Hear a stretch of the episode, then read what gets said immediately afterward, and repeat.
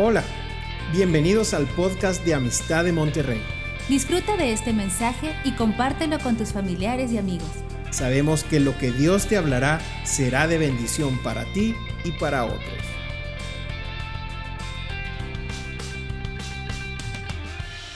Pues qué, qué gusto estar nuevamente aquí con ustedes.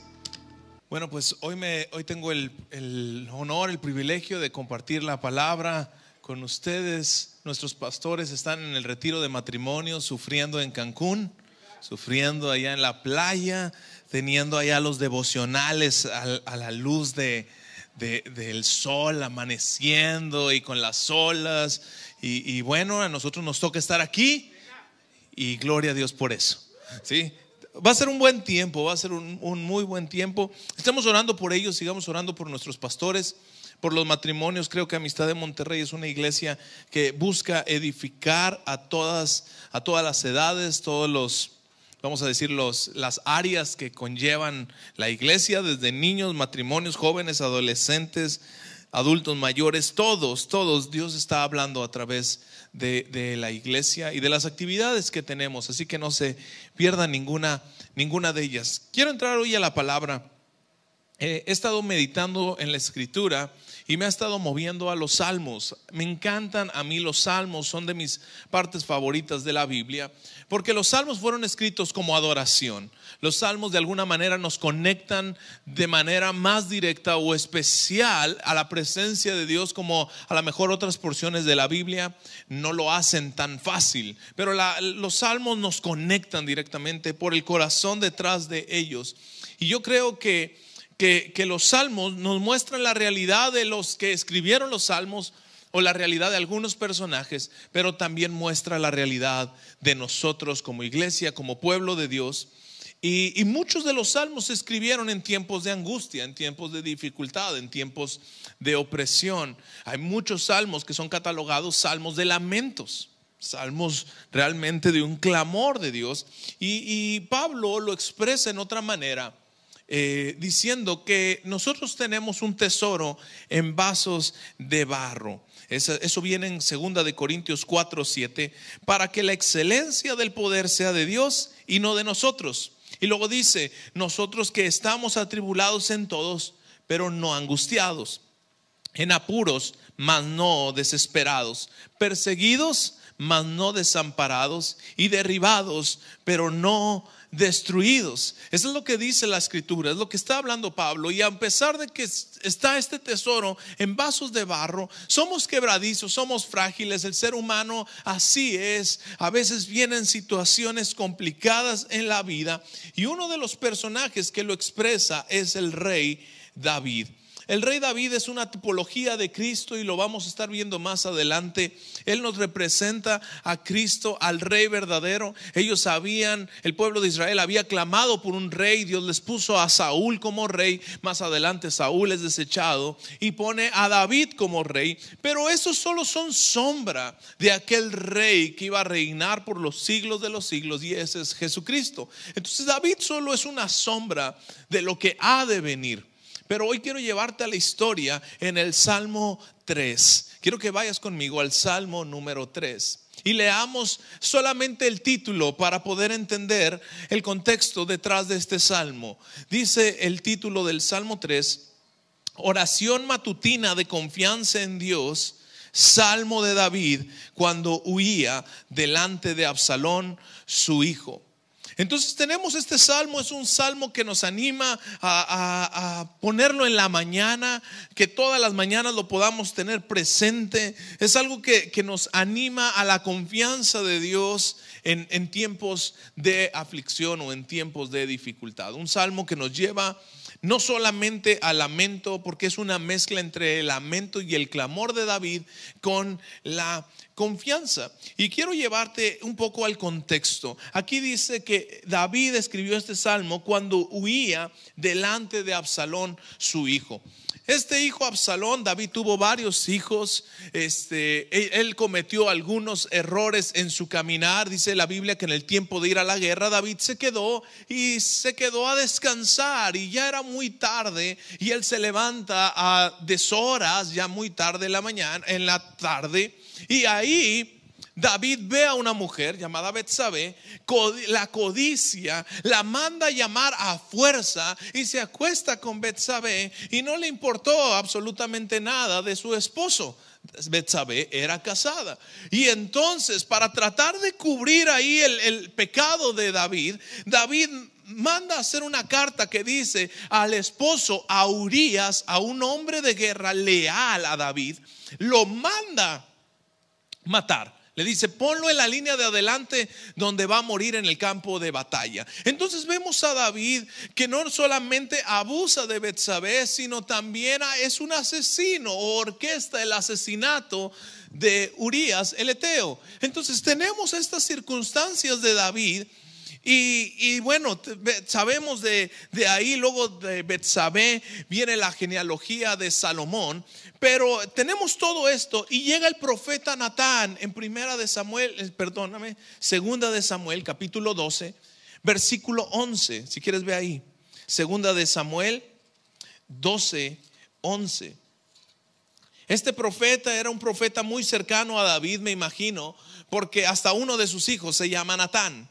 Y cuando uno de sus hijos se llama como alguien cercano a la familia es porque era alguien muy, muy cercano. Pero este profeta llega y le habla al rey como ningún otro. Y le dice sus verdades y expone el pecado de David. A tal punto que en 2 de Samuel 12, 11 dice esto, así ha dicho el Señor, he aquí yo haré levantar el mal sobre ti de tu misma casa y tomaré tus mujeres delante de tus ojos y las daré a tu prójimo, el cual yacerá con tus mujeres a la vista del sol. Viene esta declaración, viene este, esta orden, porque aunque David se arrepiente de su pecado, y eso lo hace un hombre conforme al corazón de Dios, David se arrepiente de su pecado. David dice, oh, no pude encubrirlo en el Salmo 32. No pude encubrir el pecado y tú me perdonaste, oh Jehová. Eso lo dice el Salmo 32. Salmo 51 es el corazón de David expresado diciendo, no quites de mí tu Santo Espíritu.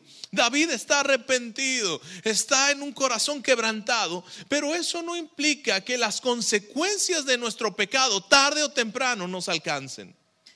Es una ley. Lo que hacemos nosotros más adelante vamos a cosechar aquello que nosotros hayamos hecho. David ya estaba una palabra que había dicho el Señor, he aquí yo haré levantar el mal sobre ti de tu misma casa.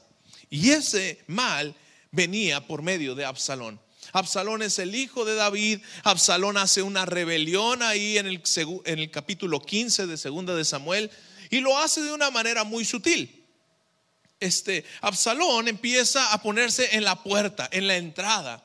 Y les dice, oh, ¿de dónde vienes? No, de una de las doce tribus de Israel. Ah, qué bueno que estás aquí. ¿Y, y a qué has venido? Es que tengo este problema. Mira, en mi casa, esto, el otro. Y le contaban su problema a Absalón. Y entonces Absalón les decía, oh, lo que tú tienes realmente es justo. Debería el rey hacerte caso. El rey debería obrar a tu favor porque tú tienes la razón. Tú eres la persona correcta en esta situación. Y qué bueno sería que el rey hiciera justicia. Pero hay un problema. El rey no te puede atender. Eso viene en, en 2 de Samuel 15, ¿verdad? Ahí te estoy parafraseando la historia. El rey no te puede atender. Pero ¿quién me pusiera por juez? Versículo 4, segunda de Samuel 15, 4. ¿Quién me pusiera por juez en esta tierra para que viniesen a mí todos los que tienen pleito o negocio y yo les haría justicia?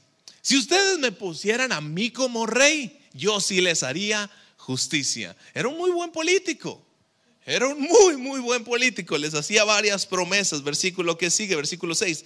De manera hacía, de esta manera hacía con todos los de Israel que venían al rey a juicio. Y así robaba Absalón, fíjate bien, el corazón de los de Israel.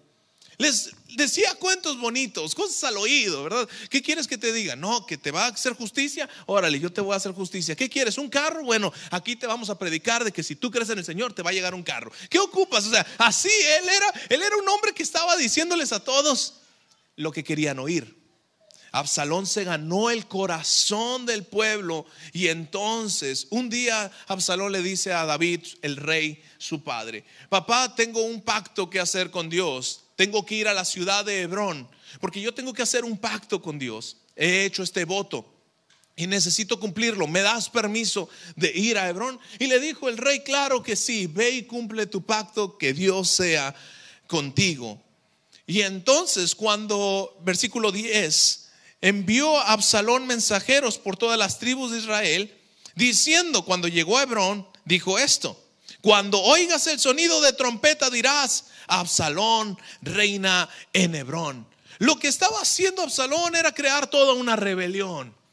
Todos el pueblo en contra del rey David. Y Absalón estaba diciendo eso, a dónde iba, iba a todas las partes de Israel diciendo, el Señor reina. Bueno, Absalón reina en Jerusalén para que se levantaran al sonido de trompeta de Absalón. Esto llegó a oídos de David. Entonces David oye que su hijo se está rebelando contra él y probablemente se venía el pensamiento de aquella profecía de Natán que decía que su propia casa se iba a levantar contra él. Y entonces él dice, ah, mi pecado me está alcanzando, el Señor se está yendo de mi persona, yo creo que tengo que huir, porque si me quedo aquí, mi hijo me va a matar. Realmente mi hijo me quiere matar, mi propia sangre, mi familia, mi hijo amado Absalón me quiere matar. Ahí vienen pensamientos a David, viene una división en el reino, todo es la conspiración contra su padre y entonces huye David. Huye David y mientras está huyendo tiene que pasar por el monte de los olivos. David pasa por el monte de los olivos y fíjate cómo lo cruza, lo cruza llorando con una gran angustia en sus ojos. Y va descalzo y todo el pueblo junto con él. Tiene que pasar por ese lugar, por el monte de los olivos, diciendo, Padre, yo no quiero esto. Yo no quiero rebelarme contra mi hijo. Yo no lo quiero matar. Yo no quiero hacer justicia. Que se haga tu voluntad y no la mía. Por eso yo me estoy yendo. Por eso me estoy moviendo. Yo no quiero actuar con mis fuerzas. Y en este contexto aparece este Salmo 3. En todo este contexto aparece este Salmo 3. Y dice el versículo 1, Salmo 3, 1. Oh Jehová, cuánto se ha multiplicado mis adversarios. Muchos son los que se levantan contra mí Muchos son los que dicen de mí, no hay para él salvación en Dios. Empieza este versículo con un lamento diciendo, oh Dios, oh Dios, ¿cuántos se han multiplicado mis adversarios? Muchos son los que se levantan contra mí. Y qué difícil es que el pueblo de Dios tenga mucha aflicción en el pueblo de Dios hay dificultades. Todos los que estamos aquí no me dejarán mentir. Vivimos tiempos complicados, tiempos de angustia, tiempos de persecución, malas noticias, algún problema en casa. Yo que sé lo que estamos viviendo cada uno de nosotros. Pero Jesús decía, en el mundo tendrán aflicción, pero tranquilos, yo he vencido al mundo. Pero hay una realidad. Somos quebradizos, somos vasos de barro que realmente somos frágiles. Y David está diciendo, muchos son los adversarios, muchas son las dificultades, pero qué difícil es cuando de la misma dificultad viene de tu propia casa. Cuando es tu propio hijo el que te está persiguiendo para matarte y quitarte la vida. Cuando es tu propia familia. Cambia completamente el significado del salmo porque lo haces personal. Es algo que estás viviendo y es mi casa, es mi sangre, es mi hijo. No es algo externo, no son los adversarios. Porque ¿cuántos de nosotros sí nos pondríamos a pelear contra ellos? Pero cuando es tu hijo. Y aquí yo me he dado cuenta que la tarea más difícil, y yo lo estoy viviendo, es que como padres tengamos que educar a nuestros hijos, encaminarlos al Señor. Esa es la asignatura más difícil que tenemos, yo creo, aquí en la tierra como padres educar a nuestros hijos, guiarlos en, en, las sendas del Señor. Y aún así cada uno puede tomar sus decisiones. Por eso creo que esta es la asignatura más difícil que David tenía. Y dice, muchos se han multiplicado mis adversarios. Pero luego viene aquí algo crucial. Dice, muchos son los que dicen de mí, no hay salvación en Dios. Venía este pensamiento al rey que le decía a la gente, ya no hay salvación En David ya no está el rey, ya no está Dios, ya no está la presencia de Dios, ya se fue. David está solo. Ahora es el tiempo de Absalón. Absalón reina. Yo me imagino que David estaba también en algún momento pensando y diciendo, Natán dijo que iba a venir mi propio hijo o alguien de mi casa a traer pleito. ¿Será que el Señor me ha abandonado? ¿Será que Dios me ha dejado? ¿Será que ya no está conmigo? Aquí la pregunta es si el salmista David cree estas declaraciones. La pregunta es si tú crees que Dios no está contigo el día de hoy. La pregunta es si tú estás pensando que por tu pecado, que por tu situación, que por tu aflicción, Dios se ha ido de tu lado. Y es que es muy fácil decir que Dios está con nosotros cuando las cosas están bien, pero cuando las cosas están mal, cuando viene una situación injusta a los ojos de David, porque David estaba reinando bien, David tenía el favor con sus súbditos como cualquier otro rey, hacía lo bueno con ellos, pero de la noche a la mañana hay una traición. Es como, yo le ponía el ejemplo en la mañana, es como cuando tú te estás desgastando y estás ahí con una, una este, alianza, una asociación, ahí tienes un socio en un trabajo y de repente el socio le agarra la onda al trabajo. Como que ya le va agarrando y ya con los años, la experiencia, esto, el otro, le agarra la onda y al ratito el socio decide poner su propio negocio de lo mismo que hacía contigo. ¿Qué pasa? ¿Te sientes traicionado? Bueno, David está en esa situación, David está viviendo esa traición de su propio hijo, queriendo el trono de David. Y muchos son los que dicen, ya no hay salvación, Dios lo ha desamparado, Dios lo ha dejado. Y este es el comentario, yo creo, más hiriente que David estaba viviendo. Dios me ha desamparado. Y eran pensamientos, pero también eran voces de gente que lo decía. Versículo 3. Dice, mas tú, Jehová, eres escudo alrededor de mí. Mi gloria, el que levanta mi cabeza. Con mi voz clamé al Señor y Él me respondió desde su santo monte. Y aquí empieza a cambiar la dirección del salmo. Porque es cierto, hay una realidad que está viviendo David, pero en esa realidad, aun cuando la gente está diciendo no hay Dios, David empieza a enfocar su mirada en Dios.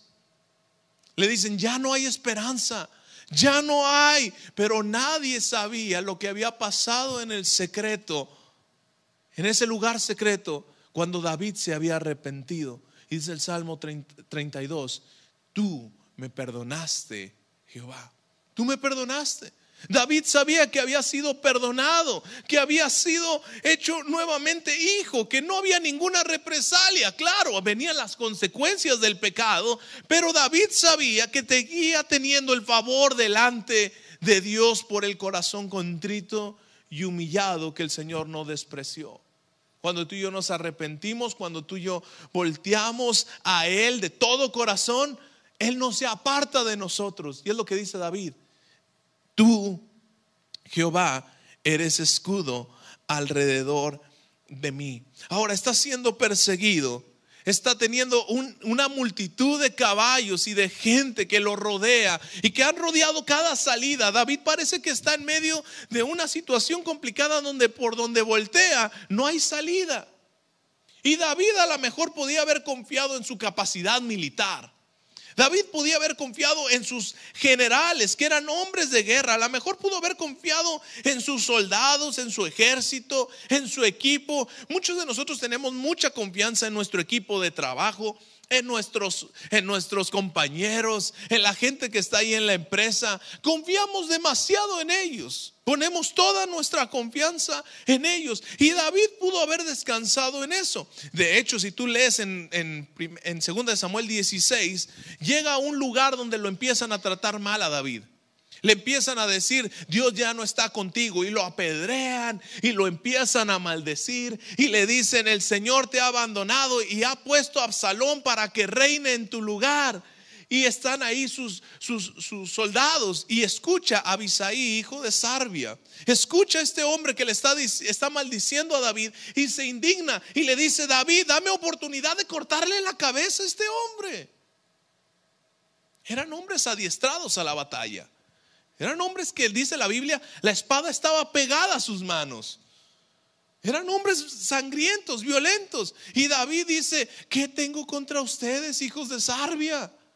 Si el Señor ha decidido castigarme por causa de mi pecado, bueno, tranquilo, no pasa nada, pero que el Señor juzgue, que el Señor haga justicia, que el Señor intervenga a mi favor. Si Él me va a salvar, mi socorro viene del Señor, no viene de los hombres. Y David está poniendo su confianza en Dios. Dice, no confío en mis recursos militares, no está confiando en los líderes, está confiando en Dios. Y dice, tú eres mi escudo, tú eres mi escudo.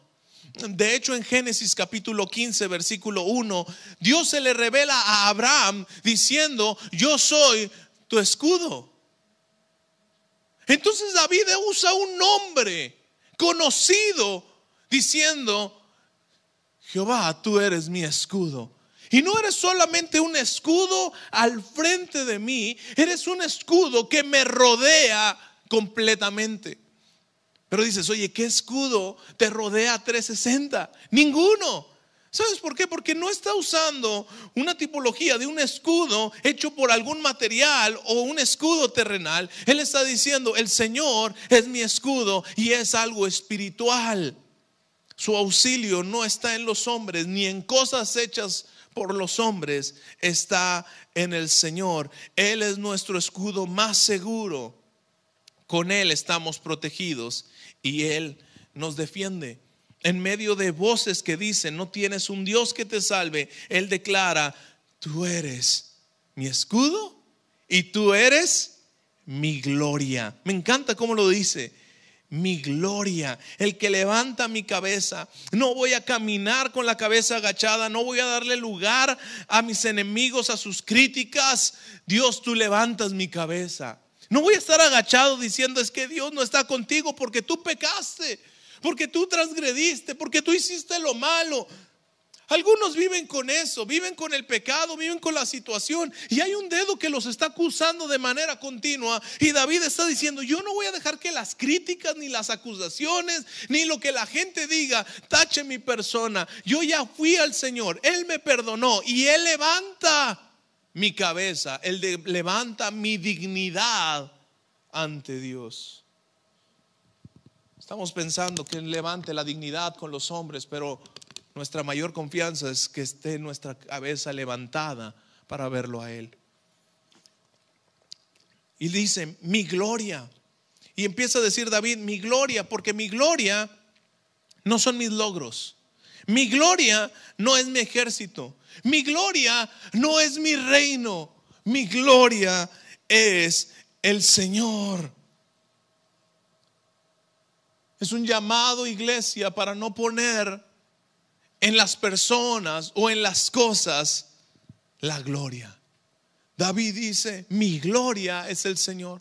No son mis títulos, no son mis logros, no son mis capacidades, no son mis sueños, ni aún mis hijos son mi gloria. Ya ves que mis hijos me están traicionando. Ni mis hijos son mi gloria. Mi gloria es el Señor. Él es mi mayor gloria. Él es mi todo. Y él recordaba a lo mejor cómo la, la nube cubría a Israel de día. Había una gloria que cubría y era algo visible que Israel podía ver la gloria de Dios por medio de la nube. Pero ahora nosotros andamos por fe y su gloria nos rodea día a día. Su presencia está con nosotros. Y dice aquí, tú eres mi gloria. Y en ese momento Él levanta tu cabeza y con mi voz clamé a Dios. Te puedes acercar al lugar santo. Ya no hay una vergüenza por nuestra condición, por nuestro pecado, por lo que estamos viviendo.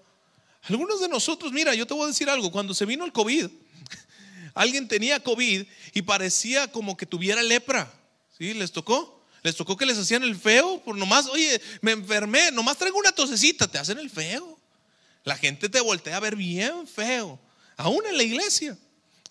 Te voltean a ver y te tratan así. Bueno, hay como una cierta vergüenza porque dices, ay, ¿cómo va a ser posible? Pero aquí está diciendo, ya no hay vergüenza.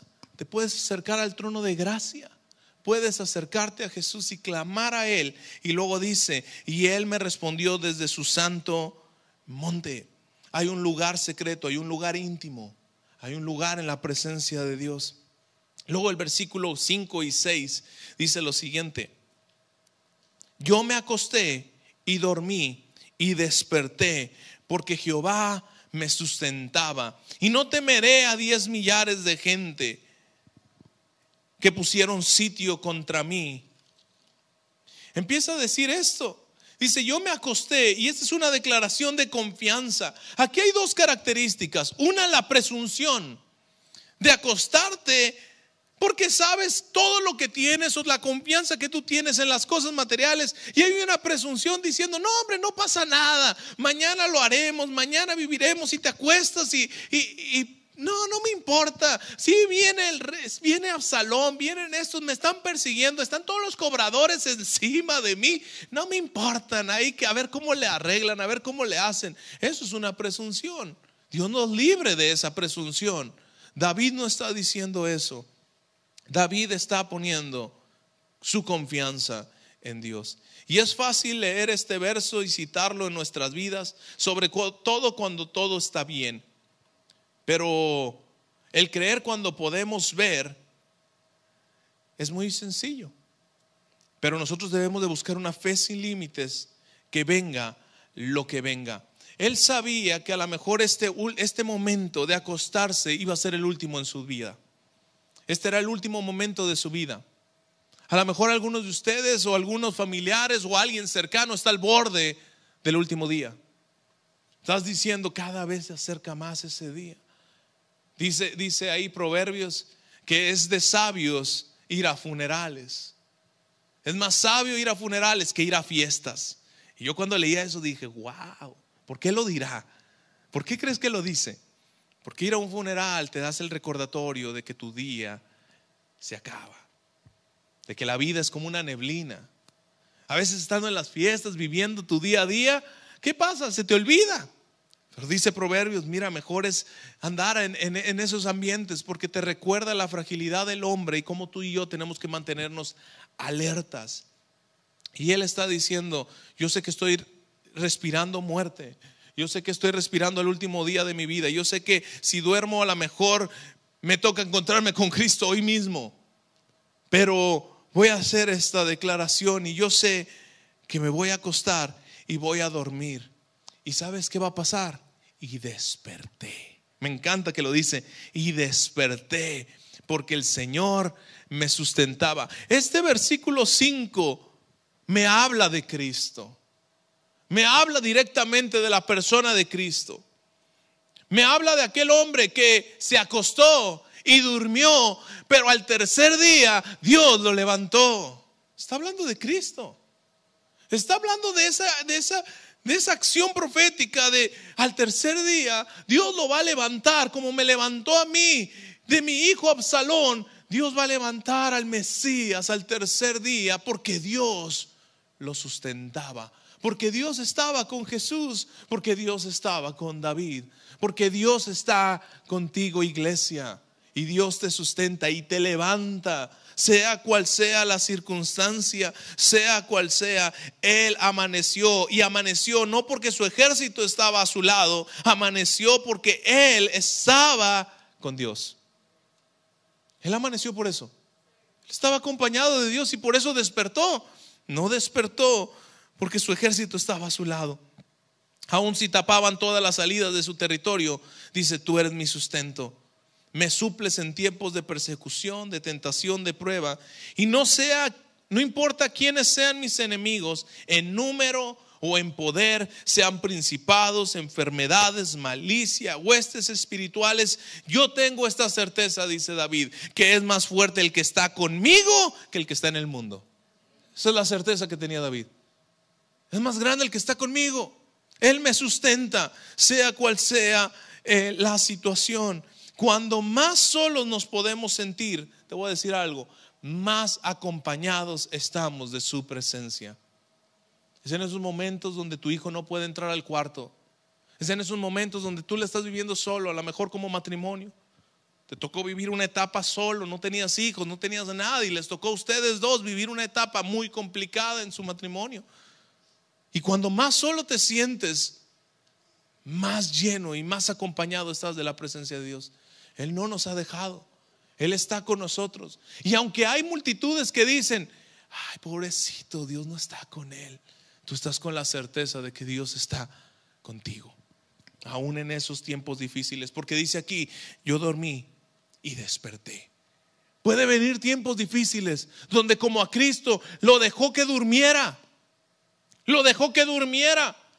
No lo quitó, no lo libró de la aflicción, lo, llevó a la cruz y muerte de cruz, pero al tercer día lo resucitó.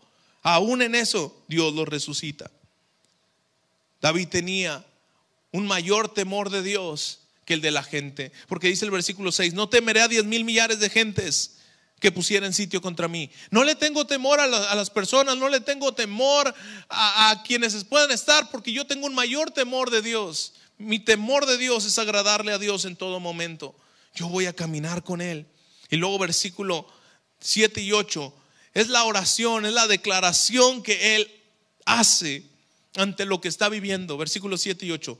Dice, levántate Jehová, sálvame Dios mío, porque tú heriste a todos mis enemigos en la mejilla. Los dientes de los perversos quebrantaste. Las salvaciones de Jehová sobre tu pueblo sea tu bendición. Y él está usando una terminología militar. Él sigue hablando de manera militar. Él dice, levántate Jehová. David era rey. Y la gente venía a David y David estaba sentado en el trono. David no tenía por qué pararse. De hecho, cuando iban a la guerra, David se quedaba sentado viendo a sus generales en la batalla. Así es como los reyes peleaban. Sí estaban en la batalla, pero ellos se quedaban acá. Y el pueblo peleaba. Pero cuando la situación era tan difícil, cuando el enemigo era complicado, venían y le decían, David, levántate, levántate rey. Y cuando David se levantaba, todo el ejército y todo el pueblo, aún los agricultores, aún todos, todos se levantaban cuando el rey se levantaba. Y el pueblo enemigo temía cuando el rey se levantaba. Cuando el rey se paraba, sabían que toda el arma, todo el poderío de David iba a salir adelante. Pero David, aún siendo rey, dice, yo sé que hay un rey por encima de mi persona. Yo sé que aunque soy rey y sacerdote, como dice la escritura, yo sé que hay un rey de reyes y señor de señores y a él apelo en este momento de aflicción. A él lo busco. No son mis capacidades, no son mis logros. Volteo a ver al rey de reyes y a él le pido y le digo, levántate, oh Jehová. Yo creo que él le estaba recordando también a Moisés y la ley en Números capítulo 10. Fíjate Números capítulo 10, versículo 35. Dice lo siguiente, cuando el arca del pacto se movía, Moisés decía, levántate, oh Jehová, y sean dispersados tus enemigos y huyan de tu presencia los que te aborrecen. Sabes, yo creo que David estaba citando lo mismo que decía Moisés, levántate, oh Señor, y sean dispersados tus enemigos y huyan de tu presencia los que te aborrecen. David estaba viendo atrás, veía lo que estaba sucediendo y David suplicaba por justicia al rey de reyes. No tenía ningún problema con humillarse y decir, yo sé que soy el rey, pero hay un rey superior. Algunos de nosotros el orgullo nos, hace que no volteemos a Dios primero. Volteamos a los médicos, volteamos a nuestro crédito en la tarjeta, volteamos a ver nuestras capacidades, decimos, mira, ante esta situación puedo vender el carro, puedo vender la casa, puedo hacer esto, puedo hacer lo otro. Pues empieza la estrategia militar de cómo resolver una situación, pero David dice, no, no, no, no, no, no, no, levántate y tú reina y que mis enemigos sean avergonzados y como una buena pelea de box, métele un trancazo en la quijada, porque aquí es donde caen. Con un buen golpe en la cara, caen. Y está diciendo, levántate y tú juzga, no sea yo el que juzgue, no sea el que yo haga algo, sé tú Dios. Versículo 8 y dice, y la salvación viene del Señor. La salvación viene del Señor, la salvación viene de Él. El rey entiende que si Dios lo salva, será una bendición para todo el pueblo, porque dice, la salvación viene de Dios, sobre tu pueblo sea la bendición. Porque si tú me salvas, si tú salvas al rey, salvas la nación. Así de sencillo, salvas al rey, salvas la nación. Levanta a Cristo de entre los muertos y le das esperanza a toda la humanidad. Pero si tú no lo levantas, Dios, entonces yo entiendo que no hay esperanza para la humanidad. Pero te digo algo, Dios lo levantó de entre los muertos al tercer día y nos ha dado esperanza y nos ha llenado de su gloria. Y por eso dice aquí, tú eres mi gloria, de ti viene la salvación, tú has provisto todo. David confía en Dios aún en los tiempos difíciles y le dice, Tú eres el victorioso. Y si tú eres victorioso, Dios, y tú te levantas y todos los que tus enemigos caen, entonces yo sé que yo también soy vencedor y que el pueblo es vencedor. Eso es lo que está diciendo David. Esa es la declaración. Ahora te quiero decir, ¿cómo terminó Absalón? ¿Cómo terminó su hijo? Su hijo terminó huyendo del rey. Terminó huyendo de, de todos los generales que estaban ahí levantándose. Terminó corriendo por su vida. Y en ese correr en su vida arriba del caballo, se quedó su cuello atorado en unas ramas y se quedó colgado en el árbol. Pero no murió. Y le dieron el mensaje a Joab, hijo de Abisaí, perdón, hermano de Abisaí. Abisaí fue el hombre que dijo, déjame le corto la cabeza. Entonces Joab, su hermano, un hombre también de guerra, ve a Absalón y le encaja tres dardos en el pecho. Y manda a diez de sus, de sus soldados que vayan y maten a Absalón. Y Absalón muere en batalla. Los enemigos de David caen, como está declarando en este salmo.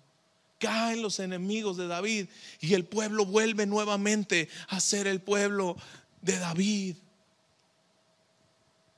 Y David, cuando oye la noticia de que su hijo está muerto, ¿qué crees que hace? Si quieres verlo ahí en, Primera de Samuel, Segunda de Samuel, capítulo 18, si no me equivoco, 17.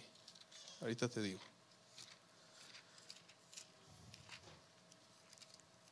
Segunda de Samuel 18, versículo 33. Fíjate la reacción de David al ver a su hijo, cuando le dan la noticia de que su hijo está muerto, dice que el rey se turbó y subió a la sala de la puerta y lloró.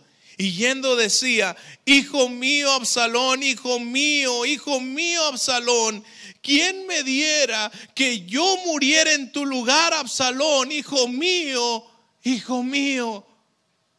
Aún el corazón de David era un corazón de compasión que decía, hijo mío, hijo mío, ¿quién me diera a tomar tu lugar?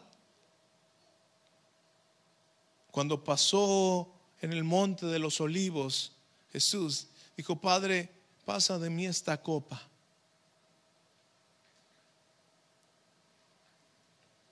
Yo quiero dar mi vida por ellos. Yo quiero dar mi vida, lo mismo que está diciendo David. ¿Quién me diera que yo hubiera dado mi vida por ti? Y probablemente David hubiera dado su vida. Pero Dios dijo, tu vida no cubre la vida de tu hijo. La vida tuya no cubre la vida del pueblo. Pero cuando Jesús se ofreció y le dijo, Padre, no mates al pueblo. Déjame yo tomo su lugar. Dijo el Padre, tú sí ve a la cruz.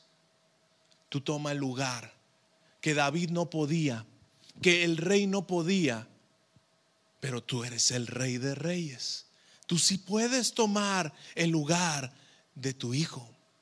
Tú sí puedes tomar el lugar de tu familia. Tú sí puedes tomar el lugar de lo que los hombres no te pueden dar. A veces estamos esperando que nuestros padres o la familia o los que están a nuestro alrededor suplan aquello que no pueden. Porque solamente Dios puede suplir esa necesidad o esa situación. Queremos que ellos nos levanten emocionalmente, amigos, familia. Queremos que personas sean las que nos den la fuerza, la valentía, las estrategias de cómo caminar en el día a día. Pero solo Dios puede llenar ese hueco.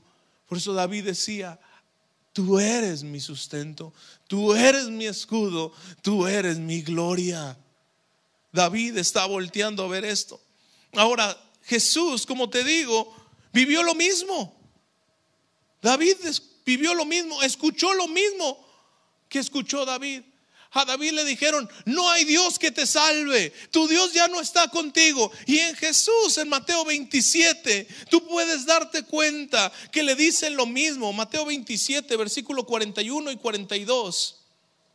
Mateo 27, 41 y 42. Fíjate lo que está diciendo aquí, estas declaraciones. Mateo 27, versículo 41 y 42. Dice lo siguiente. De esta manera también los principales sacerdotes, escarneciéndole los escribas y los fariseos y los ancianos, o sea, todos, decían, a otro salvó, a sí mismo no se puede salvar si es el rey de Israel, desciende ahora de la cruz y creeremos en él.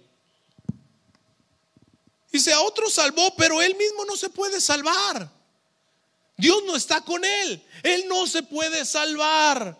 Y lo mismo está viviendo Jesús, la misma situación, la misma persecución. A David lo persiguió su propio hijo, sus súbditos, los que estaban con él.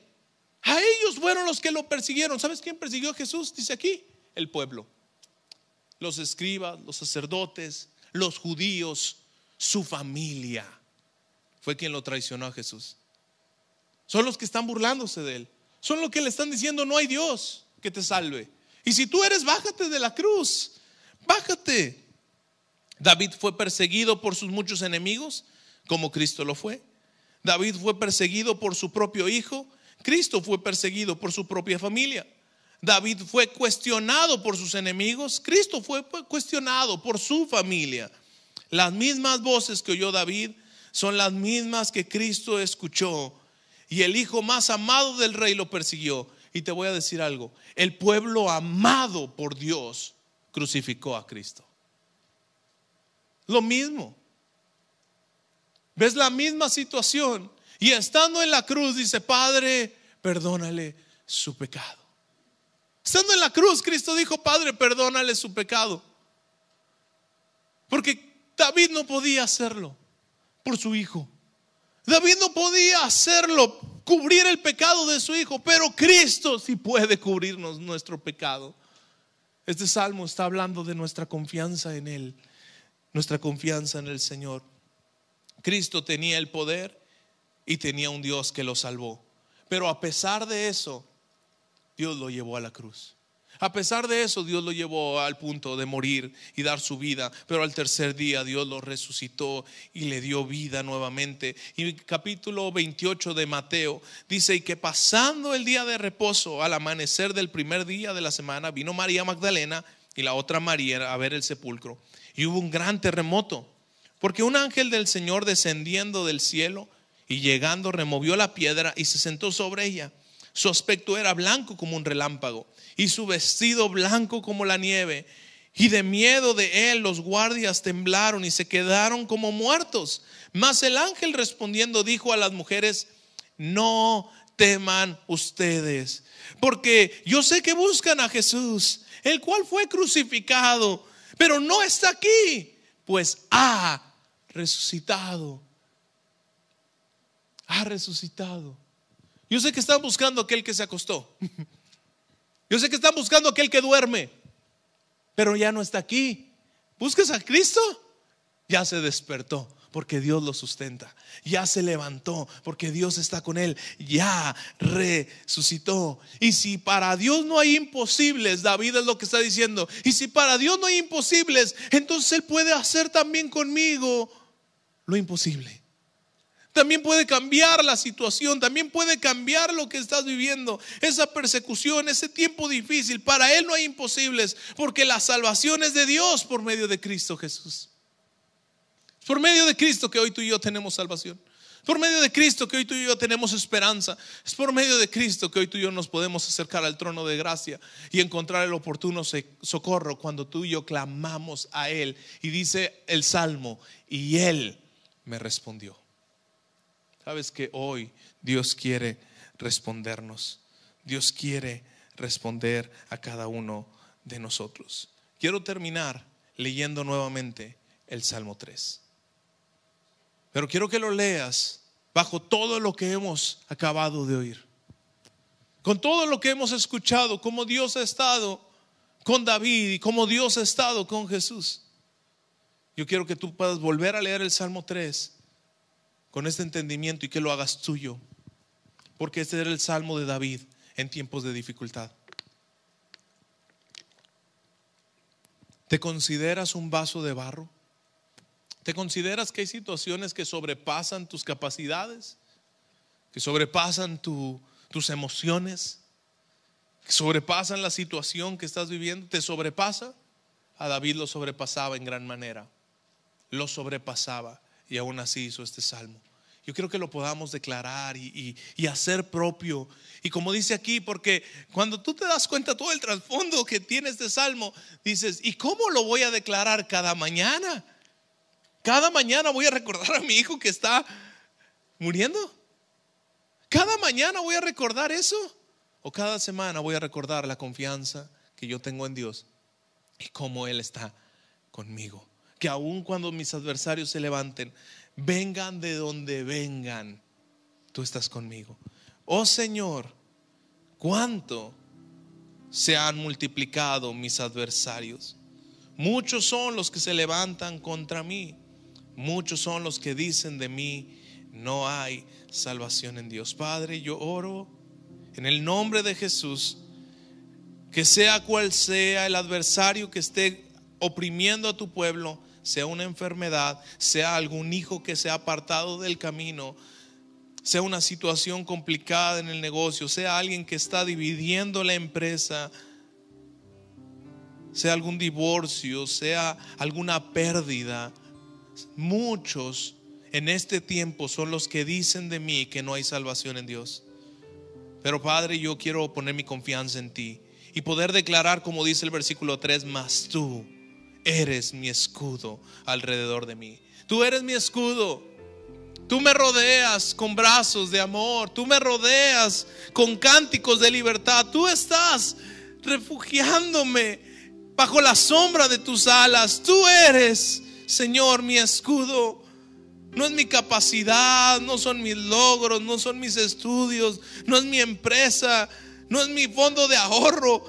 Tú eres mi escudo. Tú eres mi gloria. Tú eres mi gloria. Lo puedes decir, Cristo, tú eres mi gloria.